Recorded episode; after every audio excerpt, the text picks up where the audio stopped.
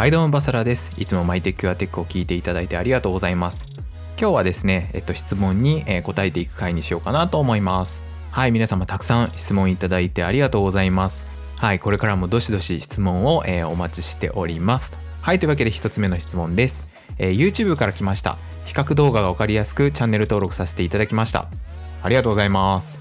えー、質問なのですが、私、アラフォーですが、iPhone で動画編集を始めたのをきっかけに、もう少し環境を整えようと iPad Pro 12.9インチ 512GB Wi-Fi モデルを購入し、現在到着待ちです。私の使用用途に合っていると思っていたのですが、MacBook Pro の選択肢も良かったかなと考えています。特に Fimora 9という編集ソフトは使ってみたかった。さらに動画も拝見し、MacBook Air や iPad Air でも良かったのかなと考えました。そこで私に合っていたのはどちらか返信いただければありがたいです。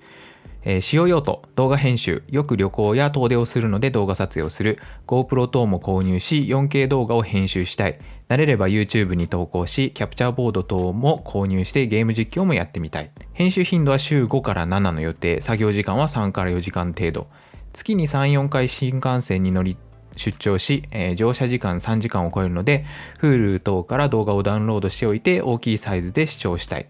もともとパソコンには慣れていないので iPhone のように直感的に使えるのでは購入の用途や目的は上記の流れになります。オーバースペックだったかなとも思います。長文でお手数ですが返信よろしくお願いいたします。で、まず1つ目の、えっと、iPad Air で良かったんじゃないかっていう風なお話があったんですけれども、僕は全然、まあ、プロで良かったんじゃないかなというふうに思います。で、特にですね、プロだったら、今回え12.9インチ買われてるかと思うんですけれども、そういったね、新幹線とかに、ま、乗ってる時に、よりね、やっぱり見やすいのは、あの12.9インチかなというふうに思うので、そういうふうに、え、出張で使って、ま、動画を視聴するってことも考えれば、僕は12.9インチの選択は良かったんじゃないかなと思います。で、次に編集のところなんですけれども、すでに、まあ、iPhone で、えっと、編集に慣れているということであれば、まあ、それと同じように編集もできますし、例えば GoPro のファイルとかも、えっと、簡単にね、えっと、アプリを使って写したりとかもできるので、僕は別に iPad でも編集ができるんだったら、えー、いいんじゃないかなと思います。で特に僕の、えっと、iPad で、えー、動画を編集した動画を見ていただければわかるかなと思うんですけれども iPad での編集って結構パフォーマンス高いんですよね。なので、まあそういう編集効率っていう面でも別に iPad が僕は劣っているっていうことは全然ないかなというふうに思います。はい、ここからちょっと気になる点を話そうかなと思うんですけれども 4K 動画をま編集してっていうところだと 4K 動画のファイルを移動させるんですよね。なので、この Mac とかだと、例えば外付けのハードディスクに、えー、と逃がしてあげるとかもできるんですけれども、iPad の場合だと、例えばその編集データとかって結構消さなきゃいけない可能性も、えー、あるかなというふうには思うので、まあそういうふうな、なんでしょうね、まあ編集データを残す残さない議論はあるんですけど、まあそういったところがちょっと、あの、編集データも残したいっていう人にとってはちょっと、えー、気になるところかもしれないですね。まあ、僕もね、編集データをね、どうしようかっていうのはすごくも困っていて、編集データ一応残してるんですけれども、1年間に 8TB ぐらい僕使っちゃってて、まあ、正直、しかも、しかも僕1回も開けてないんですよ。僕1年半動画作ってて、1回も昔の編集データって開けたことないので、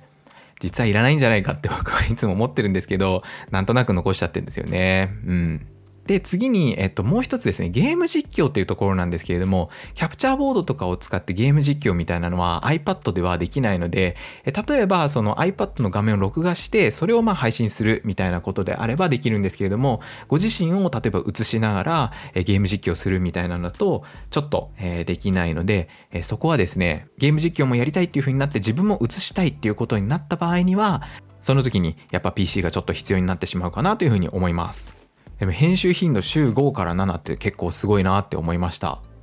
はい、週2か3で動画を編集するにはプロとエアどちらがいいですか？その時の CPU も教えていただけるとありがたいですっていうところなんですけれども、まあ、これもねどういう動画を編集するのかっていうこととか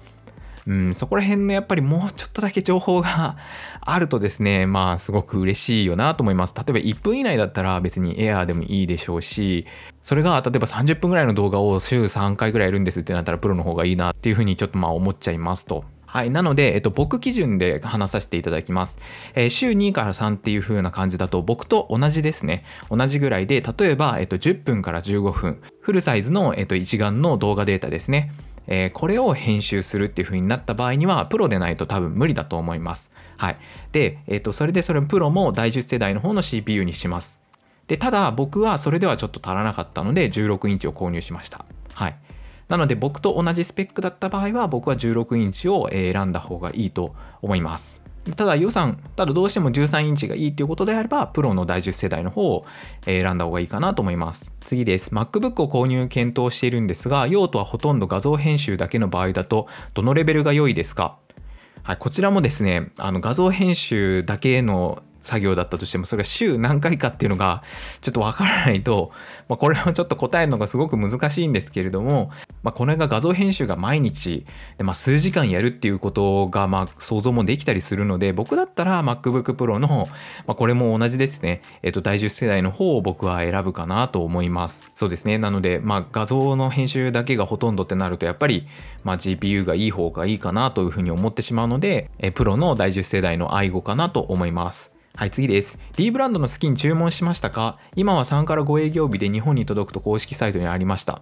で、注文しました。で、届きました。届きました。で、なんですけれども、まあ、僕がね、え注文した時期っていうのが、まあ、やっぱり、まあ、コロナがやっぱりまだ激しかった時期だったのか、まあ、3から5営業日じゃなくて、まあ、2週間以上はかかって、えー、届きましたね。はい。まあ、どっかのタイミングで貼ろうかなと思ってます。次の質問です。えー、わかりやすい動画をありがとうございます。キーボードについての質問です。現在 iPad 第6世代を持っておりますが、プログラミングを学びたく MacBook Pro の回を購入しようと考えていました。ですが動画を拝見し、自分のレベル上げの方が先のような気がしたので、まずは今持っている iPad でプログラミングを始めてみようかと思いました。そこでキーボードを購入したいのですが、第6世代でも使用でき、プログラミングに向いているキーボードがあれば教えていただきたいです。カバータイプではない独立したキーボードが希望です。自分で調べてみた中ではロジクールの K380BL かなとキーボードを購入する際にどこかどこに気をつけるというかなど教えていただけたら嬉しいです。お忙しいとは思いますがよろしくお願いいたします。といったとこなんですけれどもえ僕すごく気になったんですけれどもまあ、えっと、プログラミングどんな言語をやるかによるんですけれども僕は PC を買った方がいいかなと思います。まあ、プログラミング何の言語かにもよるんですけど、基本的なのはできるかもしれないですけども、なんかなんか例えば自分で Web アプリケーションを構築したいってなった場合に多分 iPad だけだと足らなくなる気がするんですよね。うん、で、あといろんな本とかも基本的には PC 前提で書いてあるので、まあ、ちょっと何の言語をやらやりたいのかっていうのがちょっと見えてないので、えー、あれですが、僕は PC をやっぱり買った方がいいかなとは思います。でキーボードを購入する際に気をつけていることなどっていうのは特にはないですけれども、えっ、ー、とまあ、打鍵感が自分に合ってるかですよね。はい、打鍵の感じが自分にちゃんと合ってるかとか、えー、そこかなと思います。今、ようやく家電量販店もま開き始めたので、ちょっとね、家電量販店で少しちょっと叩いてみるっていうのが僕はいいかなと思います。で、プログラムやってる人とかって結構英字のキーボードが、えー、多かったりとかするんですけれども、英字のキーボードとかだと、例えばカッコ結構使うんですよね、プログラムって。で、そのコード書くときとかに、そのカッコが、あの、隣同士になってるんですよ。英字のキーボードだと。なので、なんか結構英字のキーボードを使ってる人が多いかなと思いました。はい、次の質問です。バサラさん、こんにちは。まるまるです。もうこれ知り合いからなんですよ、知り合い。もう匿名の質問箱なのに名前を書いちゃってるっていうね。えー、ありがとうございます。まるさん、ありがとうございます。はい。いつも楽しく拝見しています。ガジェットとは関係ないかもしれませんが、個人的に気になることがあって質問させていただきます。そもそもいくつものキーボードをどうやって慣れているんですか？僕は Win と Mac を使っていますが、未だにカナ変換とかコマンドとかしょっちゅう間違えます。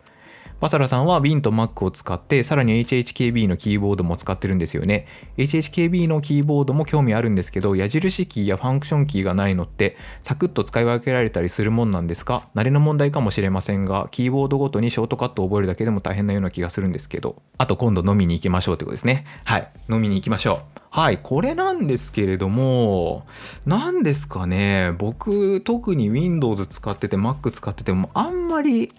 違和感がないですね。っていうのも、もしかしたら英字のキーボードを使ってるから、あんまり気にならないのかもしれないですね。配列があまり違わないというか、えー、多分そのスペースバーの横のボタンとかが結構 Windows と Mac って結構違うと思うんですけれども、そこら辺が多分英字だとあんまり変わらないかもしれないですね。はい。なので、慣れなのかもしれないんですけれども、僕はそんなに、えーと、気になったりはしてないです。で、HHKB のキーボードなんですけれども、えーと、日本語配列にすると、えーと、矢印キーとかがついてるので、矢印キーが欲しかったら日本語配列にする方がいいかなと思います。でも、ファンクションがないところも、まあ、僕はそんなにファンクションキーをやっぱ使ってないっていうのもあるかもしれないですけれども、えー、気になっては特にはないですね。多分僕の使い方として、やっぱり使ってるのが、やっぱりコード書くために、えキーボードを使ってるっていうのが多分一番多いので、そんなにその F5 とか F7 とかそういうのをちゃんと押したりとかして、なんか変換の時とかに使うとかっていうことを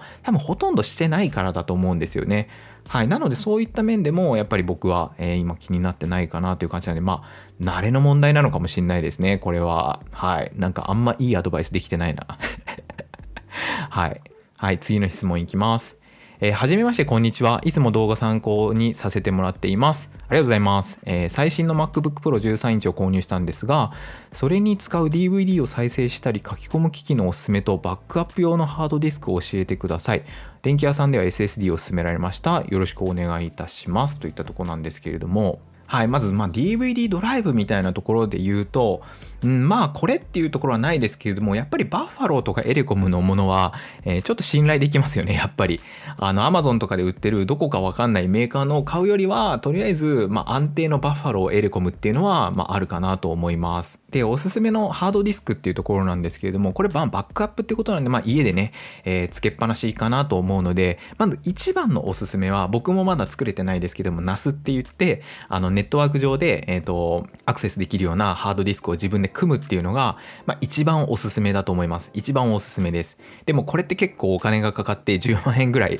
えー、場合によってはかかってしまう場合もあるので、まあ、そういうふうにね、予算的にちょっと厳しいっていうのはあるかもしれないので、えっ、ー、と、ちょっとそれは省くんですけれども、本当にただ有線でつなぐっていう風なのでやると、まあ、僕は、えっと、シーゲートっていう会社の、えー、ものを使ってます。で、安定性があるかどうかわかんないんですけども、やっぱりやたら結構安いんですよね。はい。で、やたら安くてですね、転送速度も別にそんなに悪くないし、えー、お値段も 8TB で1万8000円なので、僕はその Seagate さんの、えー、ハードディスクを使っています。はい。ちょっとおすすめかどうかで言うとちょっとわかんないですけれども、はい。 Seagate さんの、えー、SSD ハードディスクを、えー、僕は使っています。でもこれもね、やっぱり僕は結構安定の、やっぱりエレコム、バッファロー、IO データ、えー、このあたりがやっぱり一番なんかなんでしょうね、使いやすいし、サポートも安定してるし、やっぱりそういうところで言うと、やっぱりその3社ってやっぱ強いなとは思ってます。次の質問です。えー、私は今ほぼ毎日とある情報サイトの在宅ライターをしながら週に4回動画更新 Vlog 用をしていますが動画編集は普段古いタブレット端末で Adobe のアプリを使って編集し、サムネは Adobe のアプリで写真に Apple Pencil でイラストを加えています。ですが iPad が壊れてしまい、私の家にあるデスクトップとノートパソコンも建築系の仕事で両親が使うため、MacBook Pro 13インチを購入することにしました。タブレット端末は別のものを持っているので借りられるのですが、建築系の重要な写真が残っているので、編集はできません。ストレージは 512GB にしようと思っています。こういった目的だと MacBook Pro でもどのようなプロセッサとメモリをカスタマイズするカスタムするといいでしょうか？といったところなんですが、古いタブレット端末で Adobe のものを使ってる、あれなんですかね。あの、Adobe のラッシュとか使って動画編集されてたんですかね。で、まあ、これに関してなんですけれども、まずメモリは 16GB 以上。えこれはもう間違いなく絶対必須だと思います。で、あとはもうちょっと予算に合わせたところかなと思います。え予算がまああるんであれば、えっ、と、第10世代の方を選んだ方がいいでしょうし、予算がどうしても厳しいということであれば、もう第8世代にするしかないかなと思ってます。で、例えば予算が例えば18万円ありますっていう風な状態で、まだファイナルカットを持っていないっていうことであれば、MacBook Pro の13インチの第8世代にして、で、ファイナルカットを購入するっていうのが一番僕はいいんじゃないかなと思います。で、まあ無理無理ね、えっ、ー、と、13インチの第10世代を選んでしまって、そこからさらにファイナルカットを使わなきゃ買わなきゃいけないってなるとちょっと厳しいかなと思うので、え、ー、と、僕は、え、ー、と、MacBook Pro の13インチを買って、で、予算があれば、えっ、と、ファイナルカットを購入するっていうのがいいと思います。でもちろんですね、Adobe の使われてるってことで、プレミア使いたいかもしれないですけれども、Mac とプレミアの相性かなり悪いんですよ。なので、ちょっとプレミアを使うっていうのはなかなか難しいかもしれないなと思うので、えー、ファイナルカット購入して、ちょっとファイナルカット勉強するのがいいかなと思います。で、写真の編集に関しては、えっ、ー、と、アフィニティデザインとか、アフィニティフォトですね、とかが、まあ、結構安くて、まあ、似たような感じでできるので、僕は、えー、それを使用してたりします。はい、次です。えー、DJ にはどの Mac がおすすめですか？おすすめのカスタマイズとかありますか？本職でオフィス系や CD 編集もします。えっ、ー、と、まあ、これなんですけども、これもまあちょっと頻度によるんですよね。はい。なので、えっと、パフォーマンスが高いものでコスパがいいものっていうことであれば、第8世代の MacBook Pro の13インチでメモリを 16GB にするのが、まあ一番コスパはいいですよね。それが多分一番この使い方として、まあどれだけね、結構使ったとしても問題ないのは多分その構成かなと思います。なんですけど、例えばでも他に持ち運びをもうちょっと気にするとか、そういうことであれば、まあエアの方にするっていうような感じで僕はいいかなと思いました。先日悩んだ末に MacBook Pro 2020 13インチを買うことにしました。注文済みです。スペックは第10世代の i7、メモリは 16GB、ストレージ 512GB にしました。この内容で Windows のアクセスを動かすにはどの方法がいいか教えていただけないでしょうか？仕事上どうしてもアクセスに触る必要がある必要でしてブートキャンプは OS の切り替えを必要とするのでできれば避けたいです。僕なりに調べてみるとパラレルスというものが良さそうに思いましたがどんな風に動かしていくのかわからなかったです。はいということなんですけれども僕が、えっと、Windows を動かす時もパラレルスを使っています。でどういう風に動かすかというとパラレルスを起動すると Windows がその中で動くんですね。そのアプリの中で動くみたいな感じで、で、そのパラレルスを、えっ、ー、と、フルサイズ、フルサイズというか、えっ、ー、と、全画面表示ですね。全画面表示にすると、もうほぼほぼ Windows になっているような感じに、えー、なると思います。で、なので、えっと、どうしてもですね、ブートキャンプっていうのはもう完全に、あの、Mac の中の、えっと、パワーを全部 Windows に使うことができるんですね。その代わり切り替えなきゃいけないですけど、全部使うことができるんですけれども、パラレルスみたく MacOS 上で Windows を動かすってことになると、MacOS 使うパワーとパラレルスに使うパワーで半々になっちゃうんですよね。まあ、その代わり切り替える必要がないっていう、まあ、メリットがあるというところです。で、これを使えばアクセスを動かすことは全然できると思いますし、ちょっとアクセスで動かすためのデータがまどれぐらいのものになるのかにちょっと寄ってしまうので、あれですけれども、え多分問題なくあの動くかなと思います。なんでかっていうと、こういう風な使い方ってもうすごく昔から、えー、とやられていて、えっ、ー、と、アクセスの中でアクセス使ってる人っていうが、今までもその問題起きてないわけですね。で、今回のその第10世代とか、もう第8世代とかって、もうすごくスペックが高いんですよ。その当時の CPU と比べた時に。なので、あの、もう全然問題なく多分動かせるんじゃないかなというふうに思うので、まず、はい、パラレルスでやってみるっていうのは僕は全然いいんじゃないかなと思いました。で、結構僕パラレルス使っててもそんなに重いってこともないので、はい、結構僕の中では VMware よりもおすすめですね。48のおじさんにも分かりやすくてとても勉強になります。ありがとうございます。大丈夫です。僕もおじさんです。えー、この度 Mac の環境を変えようと思っています。iMac の2012、レイト21.5の 16GB にメモリ 1TB で、えー、利用していますが、カタリナにしてからなんか変な感じで遅かったり、もたついたり、そして iPhone8 も iPad、iPad Pro 10.5もおかしくなりました。Mac 歴も10年になったので Windows には戻れません。前置きがなくなりました。iPhone8 を新 SE、iPad Pro 10.5を思い切って iPad Pro 12インチ、今はやっていませんが動画や画像の編集手書きメモノートを手書きメモノートをやりたいのでここまでは決めたのですが自宅デスクアップ環境自宅デスクトップ環境ですかね。自宅デスクトップ環境を iMac にするか、MacBook Pro 13インチにするか、Mac mini にしてディスプレイを購入するか悩んでいます。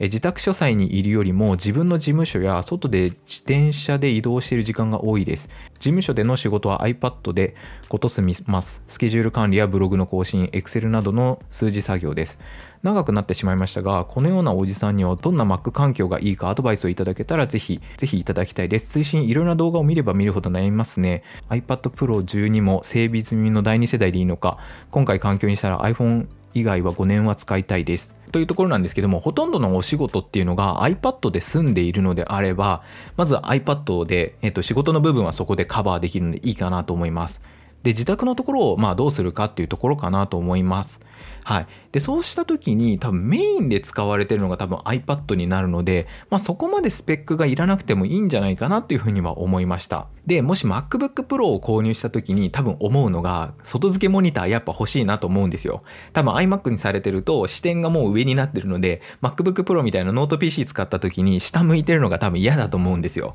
はい。なので、多分、えっ、ー、と、どちらにしろ MacBook Pro 13でも Mac mini でも僕は外部ディスプレイ買うと思うんですよね。はい。購入しちゃうと思うんです。なので、まあ僕の一番のおすすめ、一番のおすすめ、もし今困ってないのであれば、で、iMac の新しいものがそろそろ発表されるっていう噂なんですね。